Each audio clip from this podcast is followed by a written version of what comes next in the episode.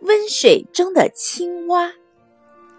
记得在做生物实验时，把一只青蛙放进装有沸水的杯子里，青蛙马上跳出来；但把一只青蛙放在另一个温水的杯子杯子里，并慢慢加热至沸腾。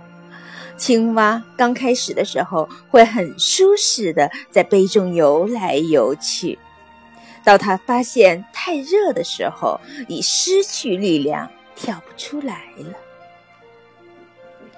这个故事就是有名的温水青蛙的实验。它告诉我们，大环境的改变能决定你的成功与失败。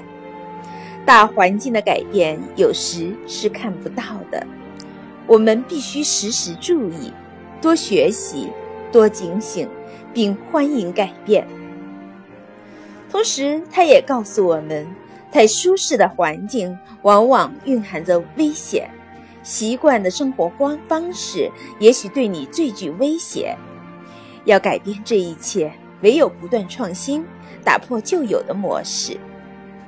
觉察到趋势的小改变，就必须停下来，从不同的角度来思考，而学习是能发现改变的最佳途径。